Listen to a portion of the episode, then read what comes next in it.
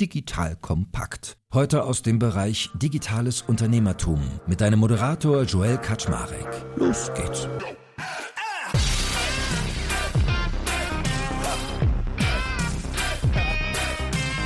Hallo Leute, mein Name ist Joel Kaczmarek.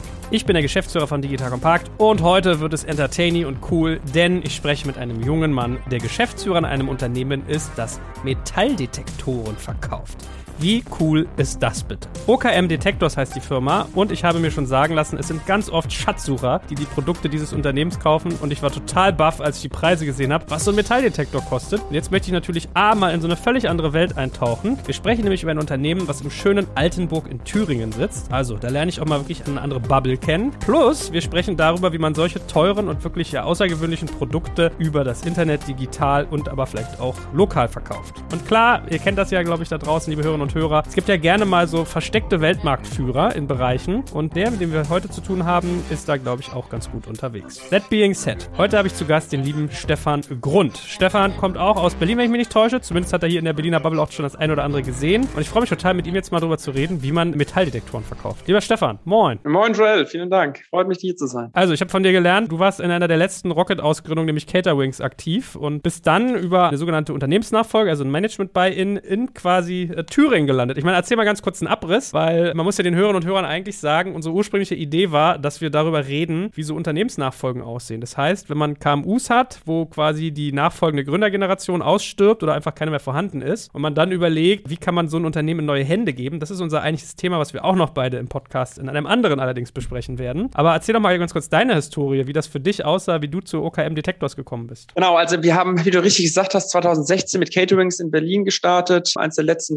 Rocket-inkubierten Modelle. Und dann 2019 war für mich die Frage, was kommt als nächstes? Und ich habe mir überlegt, okay, auf der einen Seite könnte ich jetzt neues Startup gründen, hier in Berlin praktisch bleiben, oder ich mache mal was ganz anderes. Und mein Opa hat eigentlich 1970 schon ein Unternehmen damals gekauft, ein Opel-Händler nämlich. Und das war irgendwie meiner ganzen Jugend voll mit dabei. So, und deswegen habe ich mir überlegt, Mensch, ich möchte auch ein mittelständisches Unternehmen übernehmen und bin dann 2019 zu OKM nach Altenburg gekommen. Und wir verstehen uns als Weltmarktführer für Metalldetektoren und 3D-Ground-Scanner. Wow, crazy. Und wie läuft es dann ab? Du musst dann irgendwie mit dem Geldkoffer kommen und kaufst eine bestehende Firma oder wie muss ich mir das vorstellen? Ja, das ist ja so ein bisschen das, was man eigentlich denkt. Ne? Wenn, wenn du ein Unternehmen kaufst, musst du irgendwie ein reicher Erbe sein oder hast, musst schon ein, zwei Exits hingelegt haben. Aber das Positive in Deutschland ist, dass wir Möglichkeiten haben, dass du mit einem normalen Gehalt, welches du vielleicht über zwei, drei, vier, fünf Jahre erwirtschaftet hast, dann auch wirklich ein mittelständisches Unternehmen kaufen kann. Über KfW, über Bürgschaftsbanken, über normale Mittelstandsbanken, über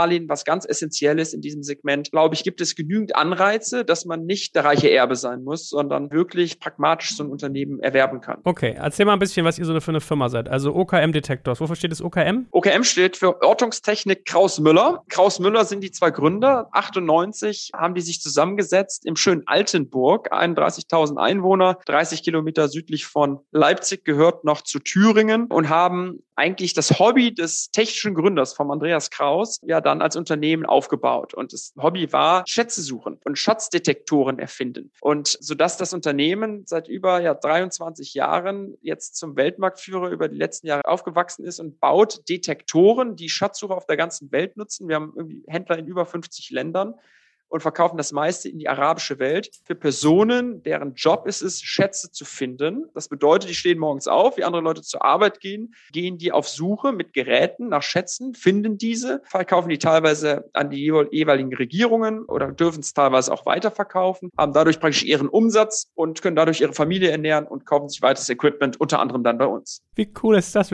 Also A, stelle ich mir vor, wie du so ans Telefon gehst, OKM, nee, oh, nee wahrscheinlich sagst du nicht OKM Detector, sondern ich würde dann sagen Ortungstechnik, Krause Müller, Müller, guten Tag. Grund hier.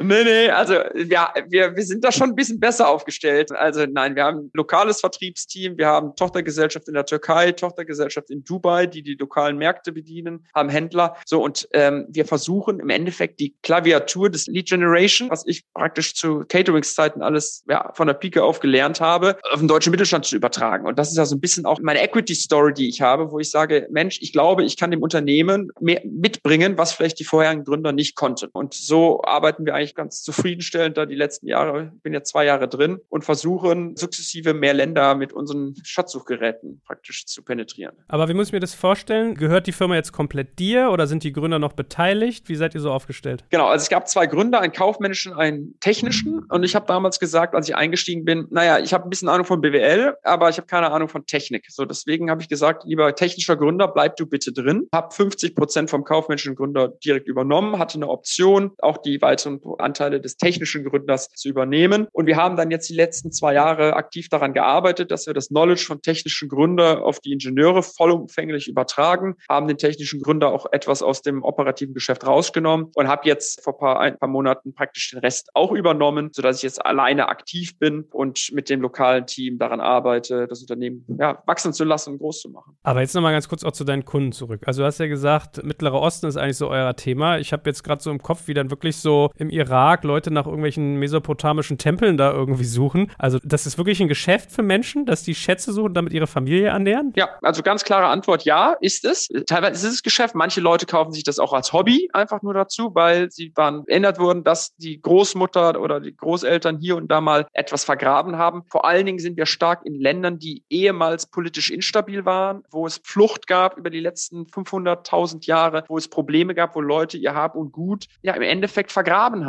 So und unsere Geräte sind auf der Schatzsucherseite sehr beliebt dafür, Vergrabenes zu finden. Ja, bis zu 20 Meter in die Tiefe. Wir haben da eine Technologie entwickelt, die das dann visualisiert in 2D und in 3D. Und deswegen sind wir in dieser Region sehr stark aktiv. Wir sind auch in dem industriellen Segment aktiv, wo wir praktisch dann ja, gebucht werden, ob es Unternehmen sind, die eine Wasserleitung finden müssen, Tiefbau, ob es geht aber auch in die Richtung Kraftmittelräumdienst. Und ich meine, jetzt muss man den geneigten Hörerinnen und Hörern mal von euren äh, OKM-Detektoren erzählen. Also, wenn man bei euch auf die Webseite geht, dann gibt es einen, der sieht, finde ich, so aus, wie man die sich vorstellt. Ein langer Griff, unten so eine Art runde Scheibe, der heißt irgendwie Pulse Nova. Der kostet 1890 Euro. Das finde ich so relativ reasonable noch. Also sportlich, man denkt, es kostet so 300 bis 500, aber okay. Aber wenn man sich dann mal so durchfuchst, da staunt man ja, was das für, also Hightech sein muss. Ihr habt zum Beispiel so ein Gerät, mit dem man irgendwie Gold suchen kann. Also ich glaube, bis zu 20 oder 40 Meter, sieht aus wie so eine Pistole, wie so eine Radarpistole von Polizisten. Die heißt äh, Bionic X4. Die kostet schon 9785 Euro. Also echt sportlich. Und nach oben, wie es oft im Leben ist, gibt es gar keine Grenzen. Ihr habt so eine Art Tiefenscanner, der heißt irgendwie EXP 6000 Professional Plus. Da bist man schon bei knapp 28.000 Euro.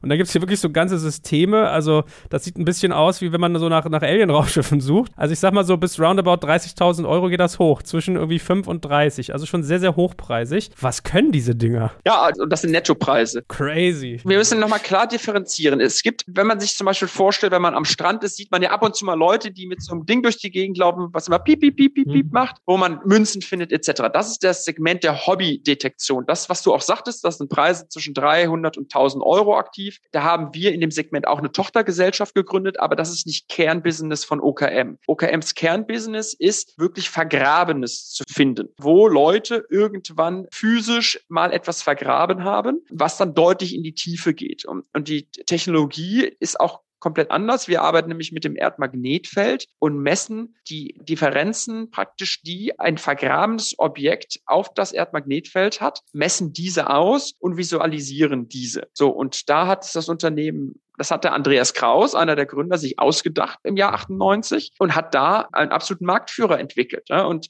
wir sind das Unternehmen mit dem besten Brand am Markt, aber es gibt natürlich Unternehmen, die es kopieren und deswegen haben wir auch Wettbewerb, die auch preislich drunter gesetzt haben. Aber wir versuchen hier mit einer absoluten hohen Preispolitik, mit einer Markenüberzeugung global aktiv zu sein, mit einer Professionalität im Unternehmen, was in dieser Industrie jetzt auch, muss man fairerweise sagen, nicht normal ist. Okay, also Qualitätsführerschaft. Aber was ich bei euch so lese, also du kannst dann wirklich bis 20 Meter in die Tiefe quasi das Bodensegment komplett visualisieren? Ja, es hängt immer davon ab, wie groß ist das Objekt. Ja, also wenn du eine kleine, eine kleine Münze hast, dann wirst du die nie in 20 Meter Tiefe sehen können. Ja, aber beispielsweise, wir haben mit unseren Geräten in Frankreich einen Tunnel entdeckt, der war in 21 Meter Tiefe. Kein anderer Detektor kann das überhaupt finden. Aber dieser Tunnel ist, hat eine gewisse Größe ja, und wurde im 12. Jahrhundert erbaut und das hat man man heute komplett vergessen. Ne? Und da waren damals auch Schätze drin, aber primär ging es darum, diesen Tunnel zu finden. Und dafür sind unsere Geräte gemacht. Das ist eine absolute Nische, muss man ganz klar sagen. Ne? Also ich hatte mit Thema Schatzsuche auch vor 2019 nichts am Hut.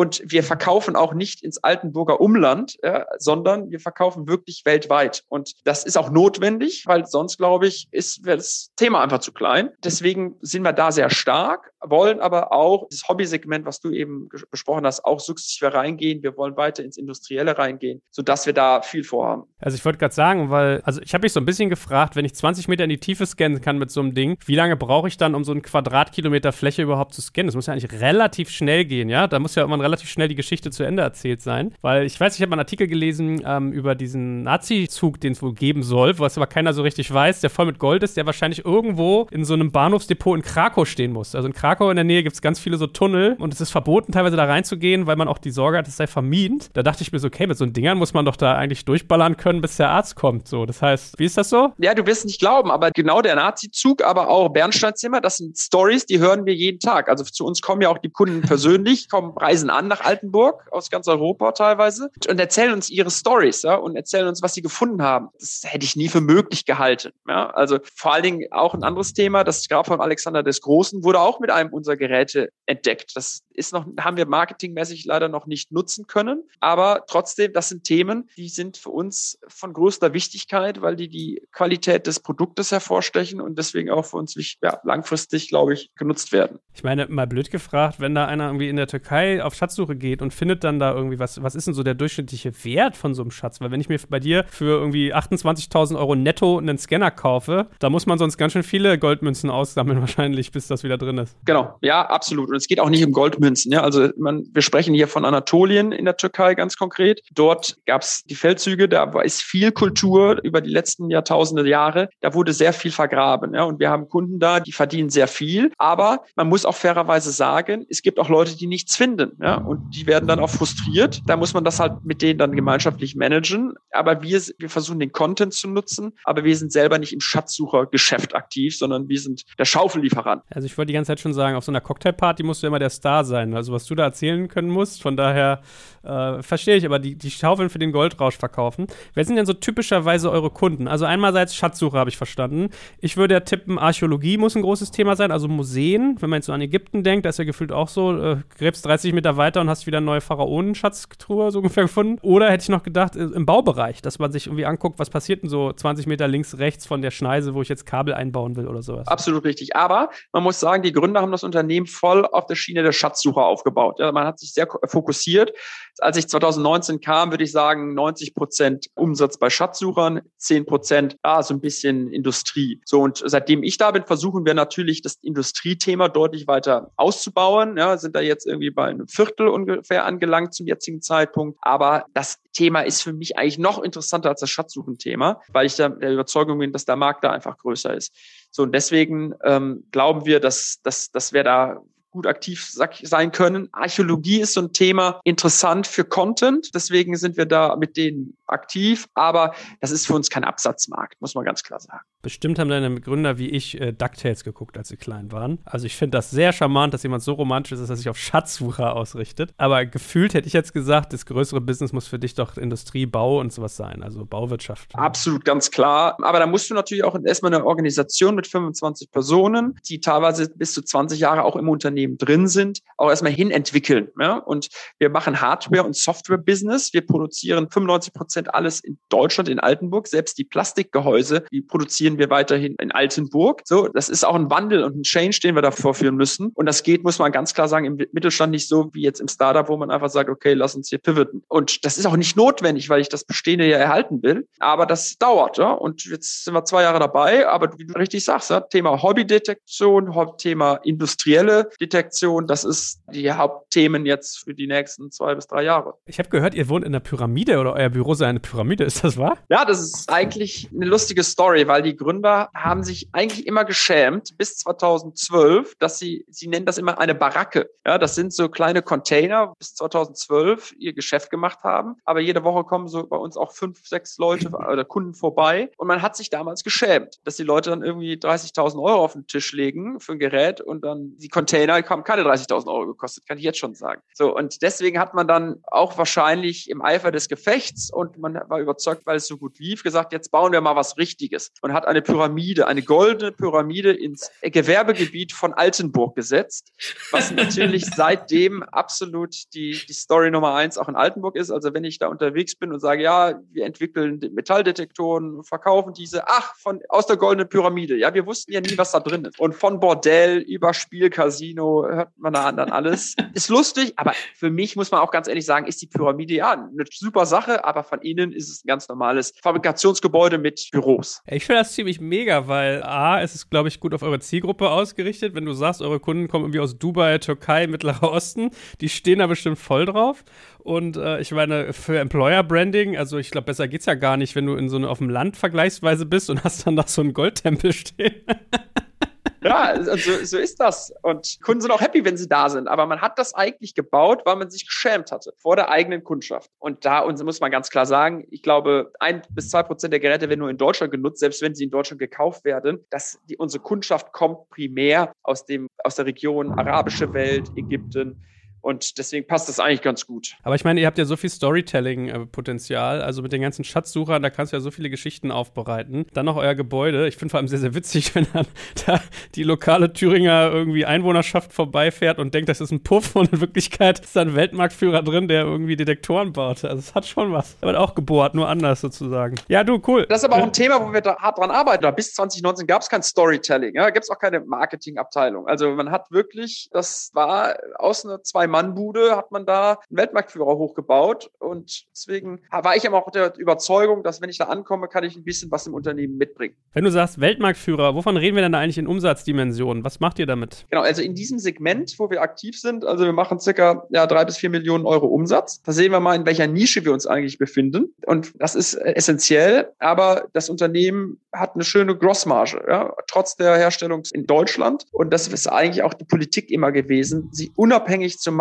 von Zulieferern, vor allem jetzt Chipkrise, wir selbst merken das auch. Ja? Also Halbleiter ist ein Thema, aber für uns nicht so das Allergrößte, weil wir dann die Ingenieure haben, die die Leiterplatte einfach umbauen und dann bestücken wir die Leiterplatte selber mit unseren Automaten und dann können wir agil sein. Aber das geht auch nur, wenn du eine gewisse Marge hast, die, die zur Verfügung steht. Und wie groß ist der Markt für das ganze Segment? Was schätzt du, wenn du auch gerade mal das Baugewerbe mit reinnimmst? Also wenn wir das ganze Hobby-Segment reinnehmen, wenn wir das ganze Industrielle reinnehmen und die Schatzsuche-Segment, Segment. Wir definieren uns übrigens auch als Weltmarktführer in dem Schatzsuchsegment, ja? also nicht im Hobby oder nicht im Industriellen, aber da reden wir von zwei Milliarden ungefähr, was nicht groß ist, ja? und wir reden vom Weltmarkt. Aber trotzdem, das ist der Markt, in dem ja, deutscher Mittelstand nach wie vor absolut führend ist und wo es attraktive, gesunde, profitable Unternehmen gibt, die schön wachsen können und aus dem Cashflow auch sinngemäß sich entwickeln können mit den lokalen Mitarbeitern, wo ich immer der Überzeugung bin oder war zwar auch auch 2019, dass das ein attraktiver Schritt sein kann. Ja, ich meine, muss ja ganz ehrlich sagen, die VC-Modelle, über die ich sonst rede, ne, so die gefühlt 100 Millionen Umsatz-Businesses und so, ihr seid, glaube ich, jetzt kein klassischer VC-Case und es ist halt super, super spitz und nischig, aber ich finde es trotzdem gerade deswegen auch irgendwie charmant, weil es halt irgendwie auch so ein bisschen zeigt, es muss ja nicht immer so groß sein und wenn man sich auf etwas fokussiert, das man sehr, sehr gut macht und da quasi seinen Claim absteckt, also ich finde, man darf auch mal das Kleine zelebrieren, ohne dass ich es jetzt despektierlich meine, ne? Ja, das war ja für mich auch mal die Frage, die ich hatte, als ich bei Caterings rausgegangen bin, was kommt als nächstes? Will ich jetzt das nächste VC-Ding machen? Oder gibt es nicht was anderes, was, was mich reizt, auch unternehmerisch reizt? Es geht ja auch gar nicht ums Monetäre unbedingt, wobei ich persönlich der Meinung bin, dass ein Management-Buy-In aus monetärer Sicht eigentlich aus Risk-Return-Profilsicht attraktiver ist, als ein VC-Gründer zu sein. Aber das vielleicht später. Jedenfalls glaube ich, dass du da Mitarbeiter hast, die seit 16 Jahren da sind. Du kannst in der Region was bewirken. Ja, wir haben das, das Unternehmen zum Ausbildungsbetrieb jetzt gemacht. Also wir sind wichtig für die Stadt. Das ist ein ganz anderer Ansatz und deswegen war das für mich immer reizvoll. Cool. Nee, finde ich irgendwie charmant. Das hat was. Lass uns doch mal über das Geschäftsmodell sprechen. Also, ihr verkauft momentan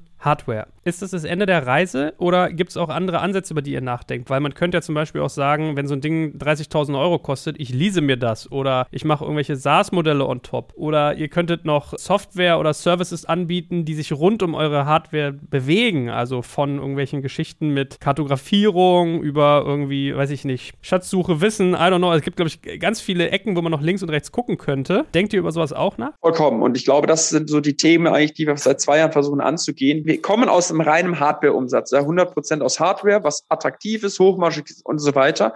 Aber ich wollte auch viel lieber, okay, kann man das nicht jetzt in den SaaS-Business-Modell umbasteln? Also wir verkaufen Software, ganz klar, momentan sind das ungefähr 10% des Umsatzes. Das ist aber auch noch nicht im SaaS-Business drin, sondern im Lizenzgeschäft, was erstmal auch, auch attraktiv ist und das macht auch Spaß. So, und die Frage ist, wie kommt man da weiter? Es geht auch um das Thema, können wir beispielsweise Geräte einfach verleasen, verleihen? Können wir da ein Modell rausmachen? Was wir bisher gelernt haben, ist, dass die Kundengruppe vor allen Dingen in den Schatzsuchern doch eine Kundengruppe ist, die es liebt, entweder bar oder per Überweisung zu bezahlen und dann nie wieder was mit unserem Hut haben will, ja, weil sie jetzt auf Suche gehen und tendenziell Angst haben, dass OKM irgendein Chip in das System gebaut haben, wo wir dann doch genau sehen können, wo ihr seid, auch wohl GPS und so weiter ausgeschaltet ist. Da gibt es teilweise seltsame Sichtweisen der Kundschaft, aber so sind die Kunden und das, da muss man sich auch darauf einstellen als Unternehmen. Nichtsdestotrotz glauben wir in der industriellen Serie, die wir jetzt angehen, da wollen wir voll auf ein SaaS-Business-Modell oder Detector as a Service-Geschäftsmodell gehen, was in der Kundengruppe, glaube ich, deutlich attraktiver wird, weil das auch noch so nicht angeboten wird. Also da wollen wir schon disruptiv für die Industrie sein und haben da auch erste gute Schritte gemacht, aber sind noch lange nicht da, wo wir eigentlich hinwollen. Ich meine, ihr müsst ja dahin, weil wenn du mir sagst, 10% eures Umsatzes sind softwarebasiert, das sind dann irgendwie 300.000, 400.000 Euro im Jahr, das ist ja gefühlt dein Gehalt. Also da kannst du ja kein veritables Business aufbauen und ich finde auch drei bis vier Millionen sind eigentlich noch zu viel. Wie viel seid ihr denn, wie viele Mitarbeiter? 20, sagtest du? 25. 25. 25. Also ich glaube, das muss ja so die Reise sein, wo es hingeht. Aber wie gesagt, ich will auch mal eine andere Geschichte hier erzählt wissen. Wie macht ihr denn Vertrieb? Also wie verkauft man irgendwie hochpreisige Detektoren oder dann das Detektoren as a Service Geschäft? Also über Vertriebsteams, muss man ganz klar sagen. Wir haben ein lokales Vertriebsteams, fünf Personen, fünf Sprachen bilden wir intern ab. Wir haben zusätzlich 50 internationale Händler von äh, Peru, Kolumbien, Mexiko, USA bis nach China und versuchen dementsprechend sowohl über die Händler, über unser internes Vertriebsteam und unsere zwei Tochtergesellschaften in Dubai und in der Türkei bestmöglich aufgestellt zu sein.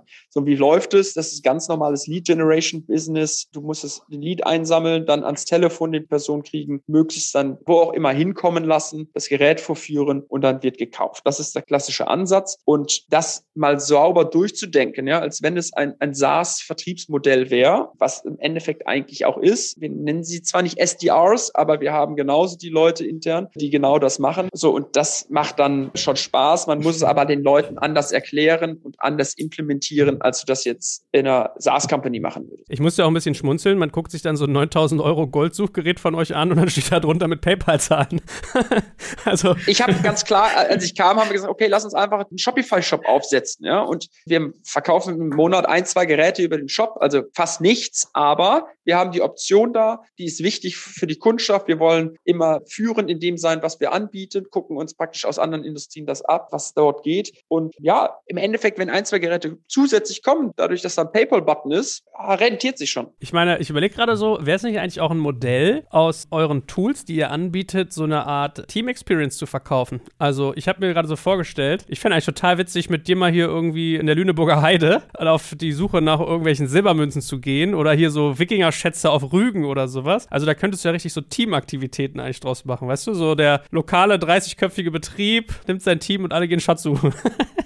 Ja, das ist eine attraktive und interessante Sache, was wir auch wahrscheinlich mit unserer Tochtergesellschaft Crazy Detectors angehen wollen, weil wir gesagt haben, es gibt einen Hobbymarkt, den wir heute gar nicht bedient haben mit OKM. Da verkaufen wir auf der einen Seite Hobbygeräte, aber bieten Services, bieten Dienstleistungen, Online-Kurse in dem Segment praktisch an. Und da ist das Thema Events oder Service-Themen auch relevant. So, ganz klar. Das funktioniert aber nicht mit unseren hochpreisigen Detektoren, weil da, das ist ein ja, wissenschaftlicher Ansatz. Da musst du ein Scanfeld praktisch ausmessen. Das dauert eine halbe Stunde lang. Da musst du am Computer das analysieren. Dann siehst du, okay, da ist was in vier Meter Tiefe. So, dann kommt ein Bagger auf Deutsch gesagt. Also das ist eine, mehr eine Expedition und das andere ist mehr Hobby. So, und deswegen versuchen wir da auch unsere Brands klar zu differenzieren. Hast du eigentlich schon mal was gefunden mit euren Tools? Ja, auch ich bin regelmäßig unterwegs, ja, weil ich auch verstehen will, wie funktionieren die Geräte. Und glaube ich, als Neuling in der Industrie ist das die UX UI des Geräts gut oder müssen wir da was dran ändern. So, und ich gehe in der Türkei, wenn ich vor Ort bin, gehen wir gerne da mal auch in Anatolien unterwegs. Und ich war schon dabei, wo viel gefunden worden ist. Ich war allerdings nicht da im Lied, muss man auch ganz ehrlich sagen. Darf man das eigentlich behalten, wenn man was findet? Gehört das nicht demjenigen, wo, wo das, das Grundstück liegt quasi?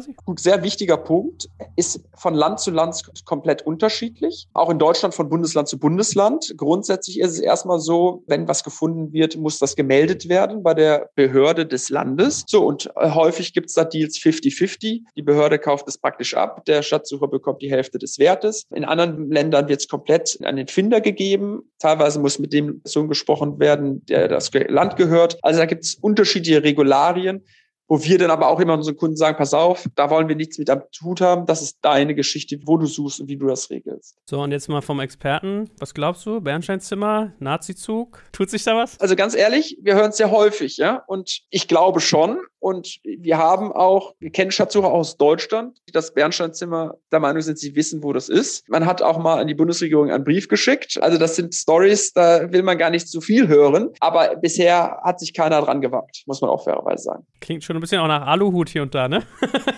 cool. Macht ihr eigentlich auch was so mit Unterwasser? Also wenn man jetzt Schatzsucher im Wasserbereich ist? Sehr guter Punkt. Mit dem OKM-Brand noch nicht, ja, weil da ist nochmal ein weiteres Level zu gehen in der Entwicklung, dass die Geräte wirklich auch bis 20 Meter wasserdicht sind. Das sind wir heute noch nicht, aber im Hobby-Detektionsbereich ja, können wir das bieten bis 10 Meter Tiefe. Leute, die tauchen, die entweder in einem See tauchen oder halt wirklich mal nach Schiffswracks tauchen, da wird viel angeboten. Ne? Und das ist auch so ein bisschen Wachstumsthema der Industrie. Cool. Was sind denn so eure Aussichten? Also wo wollt ihr noch hin? Wo versprecht ihr euch so das meiste Wachstum, die beste Firmenentwicklung? Ich bin erstmal froh, dass wir in dem nischigen Schatzsuchersegment sehr aktiv sind. Und das machen wir seit 20 Jahren sehr erfolgreich da. Das ist unser Brot und Butter, unsere Cash Cow. Da müssen wir und bleiben wir stark. Dann gibt es zwei weitere Ansätze, die wir verfolgen. Einmal das Thema Hobbydetektion. Wir werden eine neue Marke auf den Markt bringen, um einen Detektor um die 300 bis 500 Euro anzubieten, wo wir weltweit über unser Vertriebsnetz die großen Player in dem Hobbysegment angreifen. Da sind wir gerade dabei. Und das zweite große Thema ist das Thema Industrie, Kampfmittelräumdienst, Baugrunduntersuchung, Wasserleckuntersuchung für Wasserpipelines, ganz großes Thema in der Türkei, wo wir auch ein separates Team aufbauen, wo wir gerade einen neuen Ingenieur für eingestellt haben, der da unsere Geräte in die Richtung entwickelt. Und das ist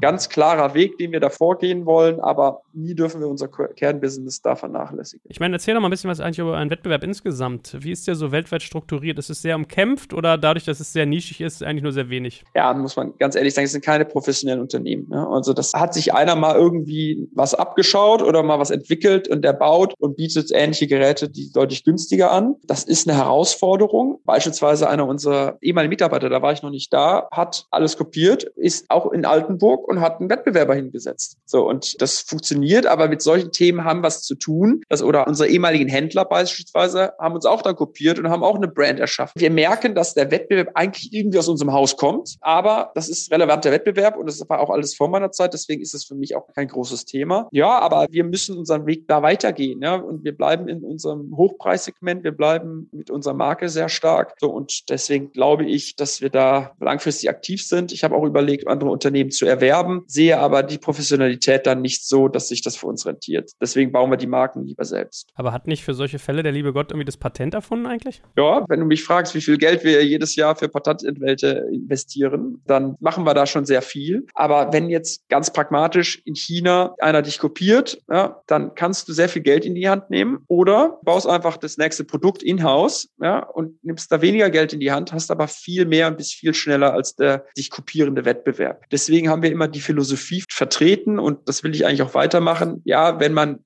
mit einfach was stoppen kann, dann stoppen wir das. Aber ich will unternehmerisch schneller sein als der Wettbewerb und mich jetzt nicht vorm Gericht erstreiten. Ich meine, was mich sonst noch beschäftigt, so als letzte Frage vielleicht, es ist ja eigentlich relativ analog, was ihr macht. Also es ist natürlich Technologie und es ist sozusagen Physik, trifft vielleicht auch manchmal ein bisschen auf Chemie, aber gibt es dann auch noch Digitalisierungspotenzial, dass du wirklich auch so rein digitale Services darauf setzt? Das ist ein Thema, ja, da denke ich auch viel drüber nach. Also ich glaube, ja, wir bieten über unsere Software das sinngemäß an, also AI-basierte Aus Scan-Auswertungen nach dem Motto, Kunde macht einen Scan, hat was gefunden, weiß nicht, was da zu sehen ist und dann sagt unser System über AI, okay, das und das und jenes könnte es sein. Das sind Themen, glaube ich, da denkt in der Industrie noch keiner dran. Wir sind dran, haben da aber auch noch nichts auf dem Markt. Und das kannst du dann natürlich auch monetarisieren. Also das ist wichtig. Aber wir glauben halt viel mehr in der industriellen Sektoren können wir da aktiv sein und da unsere SaaS-Modelle durchdrücken oder Detector as a Service nennen wir es intern. Ja, ich habe auch so drüber nachgedacht, dass du meintest vorhin mit dem GPS ist ausgeschaltet. Wenn du sozusagen wüsstest, wo überall schon mit deinem Gerät gescannt wurde, kannst du ja quasi eine Kartografierung machen und kannst sagen, hier guck mal, da ist noch ein weißer Fleck, aber vielleicht ist es manchmal gar nicht so schlecht, wenn jemand nochmal da scannt, wo jemand anders schon war, weil der vielleicht was übersehen hat, ja. Also ich sehe schon. Man muss auch ganz klar sagen, das will der Kunde nicht. Also der Kunde mhm. will nicht, dass wir wissen, wo er sucht. und das, ich glaube, muss man auch im Geschäftsmodell in einer gewissen Weise respektieren, weil du kannst dich zwar dagegen irgendwie wehren, aber es bringt nichts. Wenn der Kunde es nicht möchte, dann möchte er es nicht. Deswegen muss man einen anderen Weg finden. Lieber Stefan, spannend, spannend, spannend. Also ich, man merkt ja, ne, es ist wie gesagt so ganz anders als die Pfade, die ich sonst bestreite mit meinen irgendwie unter Unternehmensinterviews. Aber ich fand das so entertaining, eine Firma, die in der Pyramide wohnt und irgendwie Detektoren herstellt und dann einfach auch wirklich noch mit Herz und Seele am Produkt arbeitet und im Sinne der Kunden. Also finde ich coolen Case und äh, ja, hey, danke, dass du uns davon erzählt hast und viel Erfolg weiterhin damit. Vielen Dank dir, Joel. Danke fürs Zuhören beim Digital Kompakt Podcast. Du merkst, hier ziehst du massig Wissen für dich und dein Unternehmen heraus. Wenn du mit uns noch erfolgreicher werden möchtest, abonniere uns auf den gängigen Podcast-Plattformen. Und hey, je größer wir werden, desto mehr Menschen können wir helfen. Also erzähl doch auch deinen Kolleginnen und Kollegen von uns. Bis zum nächsten Mal.